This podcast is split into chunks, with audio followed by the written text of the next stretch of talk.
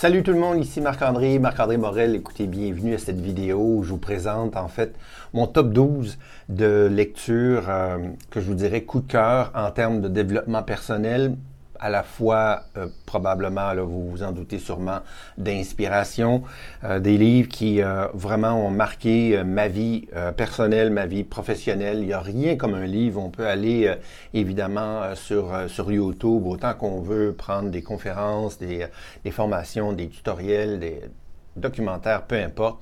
Il n'y a rien comme être plongé dans, dans, dans un livre et comme si vous n'avez pas lu l'article que j'ai où je présente justement la, la, série de mon top, euh, top 12, je vous invite à aller sur mon site internet euh, sous la rubrique articles.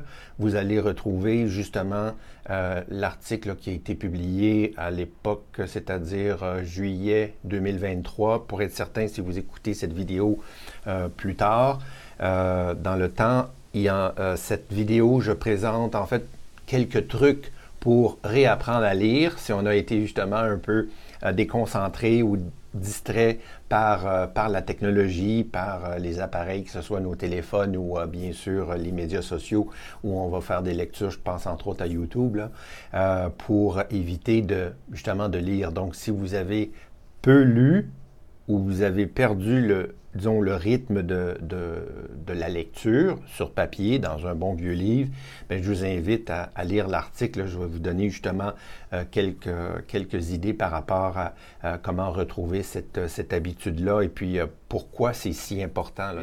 Vous allez retrouver, euh, premièrement, c'est pas dans un ordre spécifique, le top 12, mais je voulais vous parler de celui-là en premier parce que c'est le premier ou un des premiers que j'ai lu. Il s'agit de Comment se faire des amis et influencer les autres de Dale Carnegie. C'est un classique, c'est un des livres les plus vendus au monde. Pendant des années, il a été le livre le plus vendu au monde, à part la Bible et le Coran.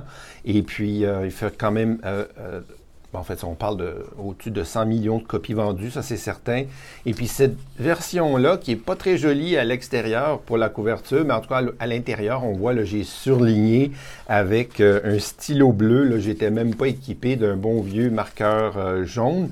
En fait, j'allais, euh, j'allais à la plage et je l'apportais avec moi. Je dis, je, dis au passé parce que c'est certain, là, c'était, je pense, en 1990 là, ou en 1989, quand quelqu'un euh, avec qui je travaillais me dit euh, Bon, euh, Marc-André, lis ça, c'est toi ça. Alors, j'étais curieux, je me demandais de quoi il voulait parler, puis j'étais pas plongé vraiment à 100% encore dans des lectures de développement personnel, même si j'étais tombé sur un livre à l'âge de 15 ans dans la bibliothèque de mon père qui, qui m'avait marqué. C'était Le succès par la volonté de Marden, et puis je, je, je, l'ai lu comme ça, là, de façon très superficielle à l'époque. Euh, mais j'étais, euh, j'étais vraiment quand même étonné qu'on parlait des, des règles ou des lois de la réussite euh, dans les livres et tout ça. Donc déjà, là, il y a quelque chose qui s'est passé à ce moment-là, mais après, ça ici, ça fait la différence. Parce que comment se faire des amis, c'est peut-être pas le meilleur titre, ce serait plutôt comment se faire un ami de tout le monde. D'une certaine façon, c'est vraiment un livre de leadership personnel au niveau des relations interpersonnelles. Pour vous donner une idée, le premier principe, du livre, c'est ne critiquez pas, ne vous plaignez pas et ne condamnez pas les autres. Alors écoutez, ça c'est le sport préféré, vous le savez, de à peu près tout le monde qui est sur les réseaux sociaux ou qui sont dans votre entourage, dans votre famille. Euh, se plaindre, euh, critiquer, euh, passer bon, des jugements et puis condamner les autres. C'est certain que c'est un sport national ou international, mais donc c'est pour vous dire que c'est pas un livre où on se tient par la main et on dit ah, tout le monde est beau, tout le monde est gentil. Ça vient nous chercher, nous, euh, personnellement, au niveau de nos façons d'être avec les autres. Puis évidemment, il y a des, trucs là-dedans au niveau de l'influence, c'est-à-dire qu'on peut avoir auprès des personnes et auprès d'un groupe de personnes, si on est dans une position de leadership, ça peut être pratique, mais c'est un livre pour tout le monde, tout le monde, tout le monde, tout le monde. Et ça, honnêtement, ça devrait être une lecture absolument euh, non seulement requise, mais probablement obligatoire, selon moi, euh, au secondaire ou euh, du moins euh, au lycée ou au cégep. Réfléchissez, réfléchissez et devenez riche, pardon. C'est certainement un, des livres que vous avez entendu parler. C'est le classique des, des thèmes de réussite personnelle. C'est la plus grande étude, l'étude la plus importante qui a jamais été faite. C'est Napoléon Hill qui a euh, écrit ce livre-là déjà, là aussi, en passant l'autre livre, c'est 1936. Hein, donc, euh, celui-là, euh, c'est pas longtemps après, dans cette, à cette époque-là. Et ce livre-là, Réfléchissez, devenir riche, c'est encore un autre livre où le titre était honnêtement peut-être pas nécessairement le meilleur titre, surtout quand on parle de la traduction de l'anglais vers le français, parce qu'en anglais, c'est How voyons, euh, en, anglais, c'est euh, Think and Grow Rich. Grow rich, ça ne veut pas dire become rich, ça ne veut pas dire nécessairement devenir riche. C'est une question de richesse au niveau de l'abondance de la vie. C'est pas juste une question matérielle. Puis je déplore un peu qu'on ait mis les signes de dollars, mais évidemment ça fait vendre. Euh, mais ce livre-là, écoutez, on parle de, trucs vous ne pouvez pas imaginer que ça va être dans un livre de euh, qu'on on parle de réussite, c'est-à-dire euh, de motivation. Par exemple, à l'époque, on utilisait ce terme-là euh, davantage, dans les années 70, 80 et tout. Mais ce livre-là, on parle de transmutation sexuelle, d'utiliser son énergie sexuelle pour arriver, comme ça c'est fait, on parle de la pensée, de la pensée donc qui crée, on pense aussi, on parle aussi, pardon, de l'imagination, le pouvoir de l'imagination, le pouvoir du mastermind, c'est-à-dire du cercle d'influence, justement d'avoir euh, d'avoir un cercle autour de nous là, pour euh, nous challenger et euh, à, continuer de, progresser. Donc, écoutez, ça c'est absolument un must, certainement, pour, pour tous. Et encore une fois, le plus jeune, on peut le lire, le mieux c'est. Là, on tombe dans une autre rubrique, c'est-à-dire une rubrique peut-être un petit peu plus spirituelle, on va appeler ça comme ça, un peu plus, disons, axée vers, vers, vers soi, vers euh, notre relation avec le monde, en fait, c'est le pouvoir de l'intention. Là, je vous ai présenté euh, la version euh, anglaise que moi j'ai, mais sur, sur le site, et vous allez voir l'image, le pouvoir de l'intention de Dr. Wayne Dyer. Wayne Dyer, si vous entrez dans ma voiture, vous venez chez moi, peu importe, vous touchez un vieux Walkman que je peux avoir ou quelque chose, un appareil comme ça qui traîne, vous allez entendre, vous allez retrouver une cassette, un CD, un MP3 de Wayne Dyer. Et ce livre-là, par contre, au niveau de l'intention, c'est l'intention qu'on a par rapport à le type de vie qu'on veut vivre, donc de manifester un peu euh, ses désirs ou se réaliser en général, OK? Mais honnêtement, si on fait juste regarder la première, une des premières parties où il parle des sept, euh, justement, des sept on pourrait dire les sept étapes ou les sept couches euh, de, l'intention.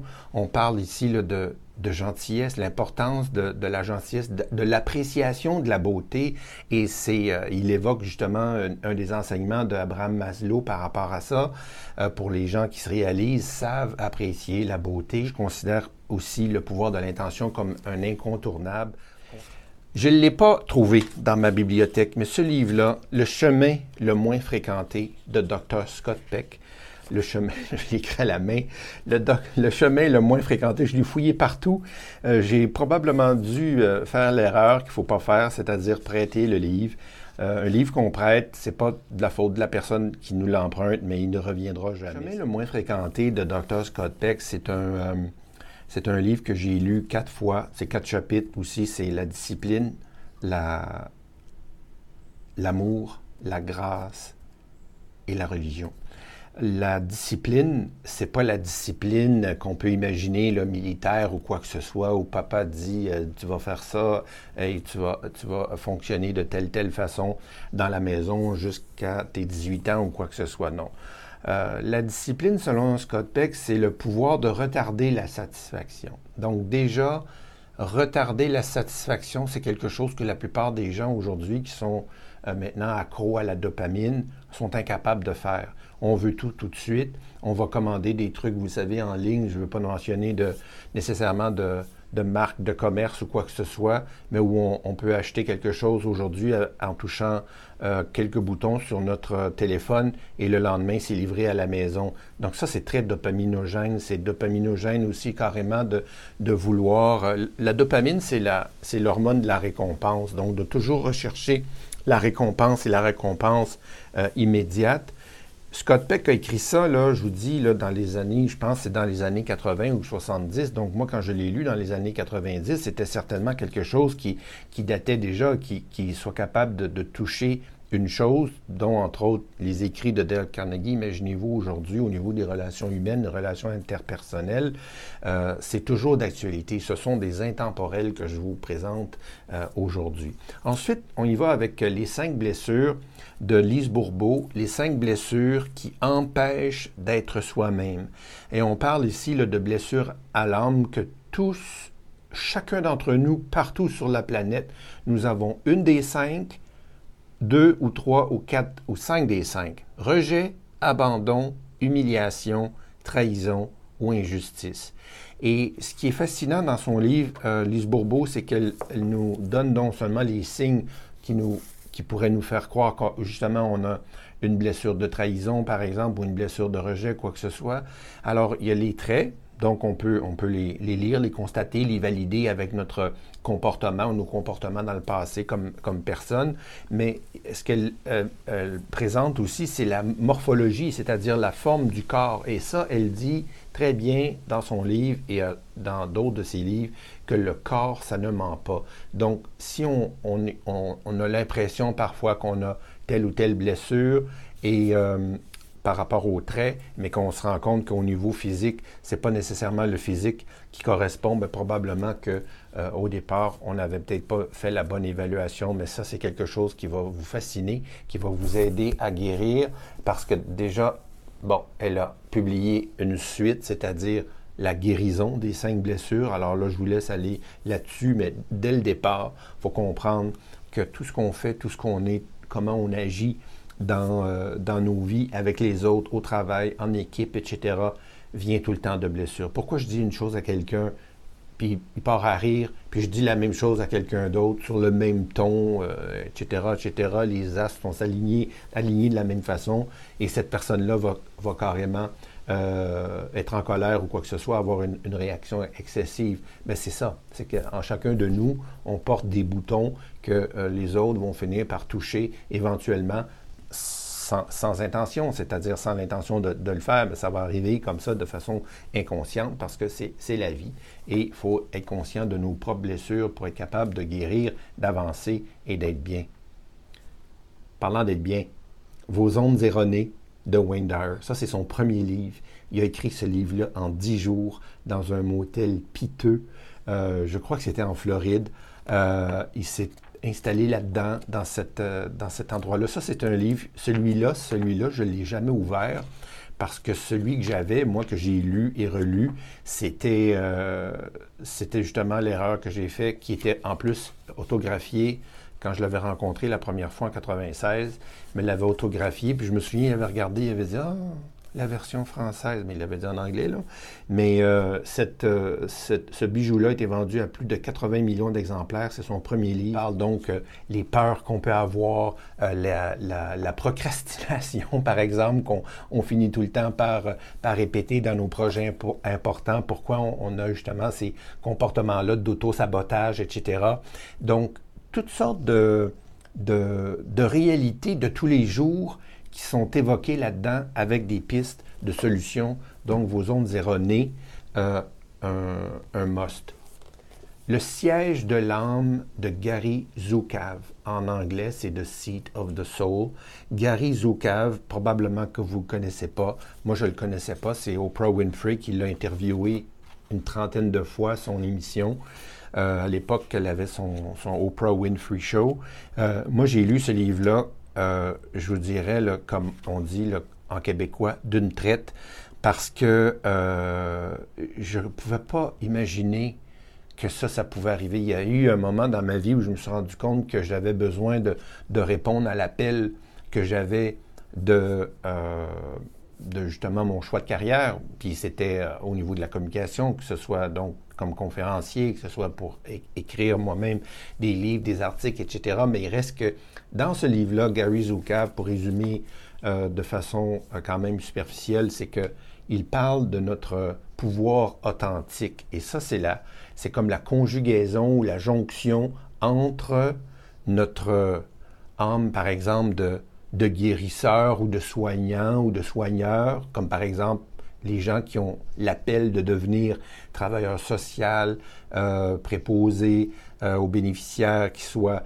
intervenants euh, au niveau social aussi, infirmiers, infirmières. Donc, on pourrait dire que ces personnes-là sont, font partie de la famille d'âme des soignants, des gens qui prennent soin des autres. Donc, il y a la famille d'âme des communicateurs, il y a la famille d'âme des entrepreneurs, de ceux qui vont construire euh, des entreprises, des sociétés, de la, richesse, etc. Donc, on fait partie d'une famille quelconque selon notre personnalité, donc c'est là où les deux se touchent ensemble. Et à partir du moment où on touche les deux, c'est-à-dire la famille d'âme à laquelle on appartient et notre personnalité, tac, ça y est, on est intouchable. Et c'est là que la fortune ou l'abondance ou le, bonheur, la joie, l'exaltation, le sentiment d'accomplissement vient. C'est à partir du moment où on touche notre pouvoir authentique. Donc c'est un livre vraiment que selon moi, on ne peut pas passer à côté. Comme le prochain, que vous avez sûrement vu ou entendu euh, quelqu'un vous parler de ce livre-là dans les années 90, Les sept habitudes des gens qui, euh, qui réalisent ce qu'ils entreprennent. Ça, c'est le, titre original en français. C'est de Stephen Covey. Je vous dirais que c'est un, un, livre que j'ai cru à un moment donné qui ne faisait pas partie du développement personnel parce que c'était... C'est facile de considérer ce livre-là comme axé sur la, productivité personnelle, mais par contre, étant donné qu'il parle d'empathie, de comprendre l'autre avant d'essayer de se faire comprendre, de prioriser seulement, il y a un, un des, une des habitudes, une des sept habitudes que je pourrais dire qui est probablement responsable du fait que je suis ici devant vous, devant cette caméra-là aujourd'hui. J'ai donné 2500 conférences dans plus de neuf pays, dans, ben dans plus de neuf pays, dans neuf pays, et puis j'ai, euh, je vous dirais que juste le premier livre que j'ai écrit, qui m'a pris cinq ans à écrire, mais vraiment en bout de ligne, seulement trois mois à rédiger, ça faisait cinq ans que je, procrastinais, que je travaillais parce que j'avais trop de travail ou j'avais pas le temps ou j'avais pas l'énergie ou quoi que ce soit. Je me donnais des excuses et je finissais tout le temps par repousser euh, mon projet de vouloir justement écrire et publier un, premier livre. Bien, il a fallu qu'à un moment donné, je me rende compte que ce que j'avais lu et appris là-dedans, mais il fallait que je le mette en pratique parce que c'est pas seulement de l'avoir lu, de connaître le principe ou quoi que ce soit, c'est de le faire. Et ce livre-là, je vais être honnête avec vous, c'est pas la lecture la plus facile. Euh, et Stephen Covey en conférence, c'est pas la personne la plus dynamique, mais il, il utilise, c'est un bleu, c'est un analytique, il va utiliser tous les exemples nécessaires. Il va faire exactement, il va dire exactement, bon, en anglais dans sa langue, ce qui est besoin d'être dit. Et moi, je l'ai écouté et réécouté et réécouté. Cette série de cassettes-là, c'était à l'époque des cassettes. Euh, au début des années 2000, j'étais euh, sur la route aux États-Unis pour donner des séminaires et puis j'étais tombé sur euh, son, son, œuvre. Et elle existe évidemment, le livre audio existe aussi donc en français. Donc si vous êtes intéressé, si la, la version du livre papier est peut-être un peu, un petit peu trop intimidante au niveau du volume de mots, de pages, mais à ce moment-là, je vous invite à, à peut-être au moins aller vers la version audio. Il y a le programme de formation aussi qui existe. On a, on a évidemment euh, présenté ça dans des centaines, voire des milliers d'organisations partout à travers le monde. On utilise les, euh, les sept habitudes, c'est-à-dire les principes des sept habitudes pour, euh, pour les dirigeants et employés. Alors, écoutez, l'alchimiste, donc presque pas de présentation à, à faire de ce livre-là de Paulo Coelho. Euh, L'alchimiste, est-ce que c'est un livre de développement personnel comme tel? Non, probablement pas. C'est plus un roman d'inspiration, mais qui, euh, qui est écrit d'une façon avec une simplicité dans le récit, dans l'écriture, mais qui a une, une, richesse, il y a une magie dans ce livre-là probablement que vous, entendu, vous avez entendu des dizaines même de personnalités, de célébrités, des Will Smith, des Oprah, etc. Vous parlez de ce livre-là et pas comprendre exactement pourquoi il est si, si prenant. On parle aussi encore une fois d'un des livres les plus vendus dans le monde. On parle, L'Alchimiste, c'est au-delà de 80 millions d'exemplaires aussi, là, juste pour vous dire. Et puis, euh, justement, là, je viens de voir, j'avais été voir la pièce de théâtre. Euh, à Montréal, en tout cas sur, sur l'alchimisme, mais il faut lire le livre.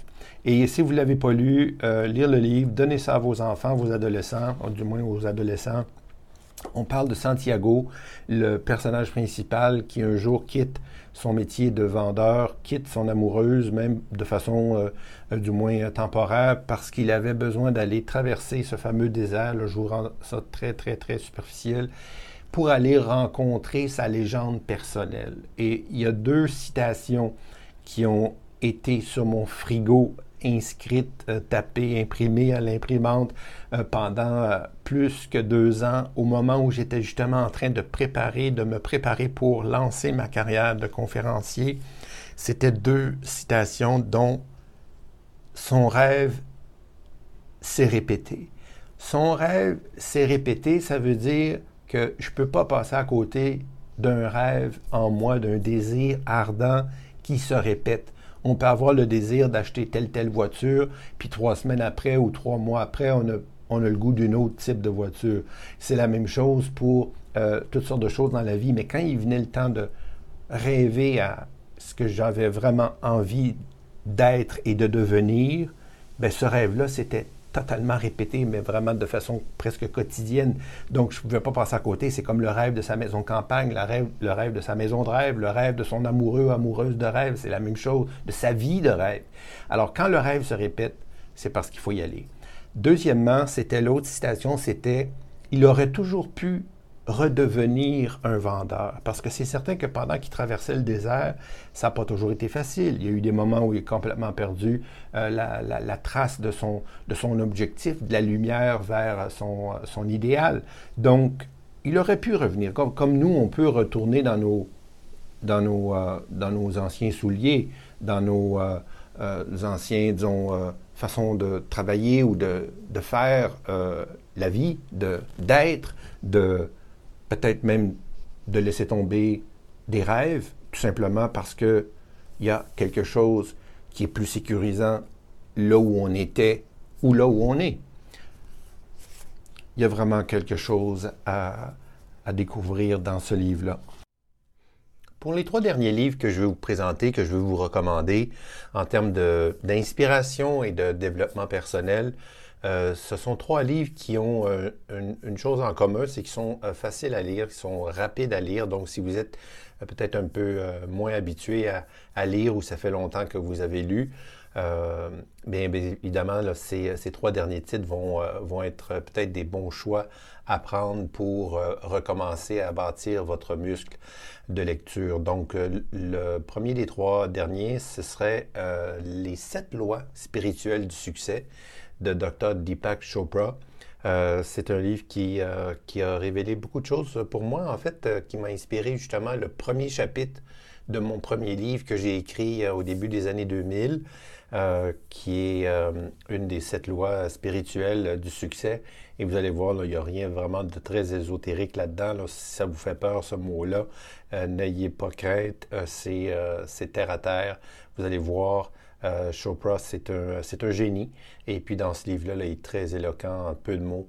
Euh, il réussit justement à nous convaincre de euh, faire quelques ajustements, peut-être d'avoir quelques peut-être lumières faites sur des façons, non seulement de nous comporter, mais notre façon d'être. Le, le, prochain, ce serait ressentir. Voilà le secret. Ressentir. Écoutez, c'est vraiment le, le, probablement au niveau des clés de la manifestation ou des, ce qu'on appelle euh, communément euh, les lois d'attraction ou quoi que ce soit. C'était vraiment la pierre, euh, en tout cas du moins c'est une des pierres manquantes à tout ce qu'on a pu entendre depuis les 15 dernières années, vous savez, avec le grand succès de, du fameux livre Le Secret. Mais c'est pas d'hier qu'on parle de la pensée, du pouvoir que la pensée crée, de la visualisation, etc. Mais ici, Neville Goddard, euh, qui, est un, qui est considéré un mystique, euh, qui est un terme que je ne connaissais pas vraiment et que je vous dirais que même encore aujourd'hui, il y a une partie de mystère autour de, de ça, mais je peux vous dire qu'en l'écoutant, si vous avez une chance de l'entendre, il est anglophone, il est de... Euh, c'était, en fait, c'était une famille richissime qui avait, beaucoup d'entreprises au Barbade et puis lui a décidé de, casser, euh, disons, un peu son chemin avec euh, la famille et de se concentrer à ses enseignements. Et ces enseignements sont vraiment costauds. J'ai une brique chez moi qui constitue l'ensemble de son œuvre. C'est extraordinaire. Et pour revenir à YouTube, si vous avez une chance de l'entendre, c'est vraiment particulier. Vraiment, euh, vraiment un, verbe extrêmement précis, convaincant. C'est vraiment un être à part. Et dans ce livre-là, très petit livre-là, que euh, les éditions Dauphin Blanc ont choisi de, condenser en fait cette partie d'enseignement-là sur le pouvoir de ressentir ce qu'on ressent au moment où on reçoit ce que l'on souhaite attirer dans notre vie. Et c'est bien dit là, au moment où on le reçoit. Donc, c'est pas de se sentir ou de ressentir une émotion maintenant qui serait, par exemple, euh, communément euh, interprété comme étant la hâte ou l'envie ou le désir. Non, le désir nous garde dans le manque. Il faut absolument ressentir ce qu'on ressent quand on l'a, même si on ne l'a pas. Voilà le secret. Dernier euh, livre, écoutez, c'est un des livres d'inspiration. Je vous dirais, c'est peut-être pas nécessairement un livre proprement dit de développement personnel, mais qui m'a beaucoup inspiré et que j'avoue encore aujourd'hui, peut-être 30 ans plus tard, j'ai euh, j'ai parfois des images qui me reviennent de ce fameux Jonathan Livingston Le Goéland. C'est un roman d'inspiration de Richard Bach que vous avez peut-être déjà connu ou lu, mais ça vaut la peine de relire parce que Jonathan Livingston Le Goéland, il voulait pas être comme les autres. Dans, dans un monde aujourd'hui où on, on essaie de, surtout la génération Z qui est connue et reconnue comme étant une génération qui veut absolument se euh, dévoiler le plus possible son unicité. Donc, ça a commencé avec les, les tattoos, euh, les piercings, et puis euh, bien sûr, de plus en plus, on voit avec la tenue vestimentaire beaucoup d'affranchissement au niveau de son, son orientation, que ce soit culturelle, sexuelle, sociale, etc. Donc, beaucoup, beaucoup de, de, cases qui sont cochées disons, de façon unique d'une personne à l'autre, surtout dans la nouvelle génération. Mais je dirais que Livingston, euh, c'est-à-dire ce fameux goéland-là, avait déjà compris le pouvoir de, justement de, sortir du lot et euh, de faire son chemin tel euh, qu'il le souhaite. Alors, je vous en dis pas plus parce que ça vaut la peine de lire. Encore une fois, lecture rapide, ces trois derniers-là. Les sept lois spirituelles du succès, ressentir, voilà le secret et Jonathan Livingston Le Goéland.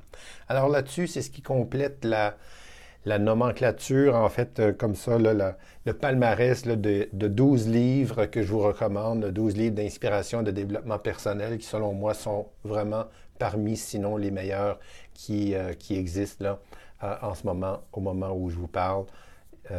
alors, je souhaite écouter le, le meilleur de découverte, d'inspiration, de croissance et bien sûr de bonheur. Alors, à bientôt. Salut. Ciao.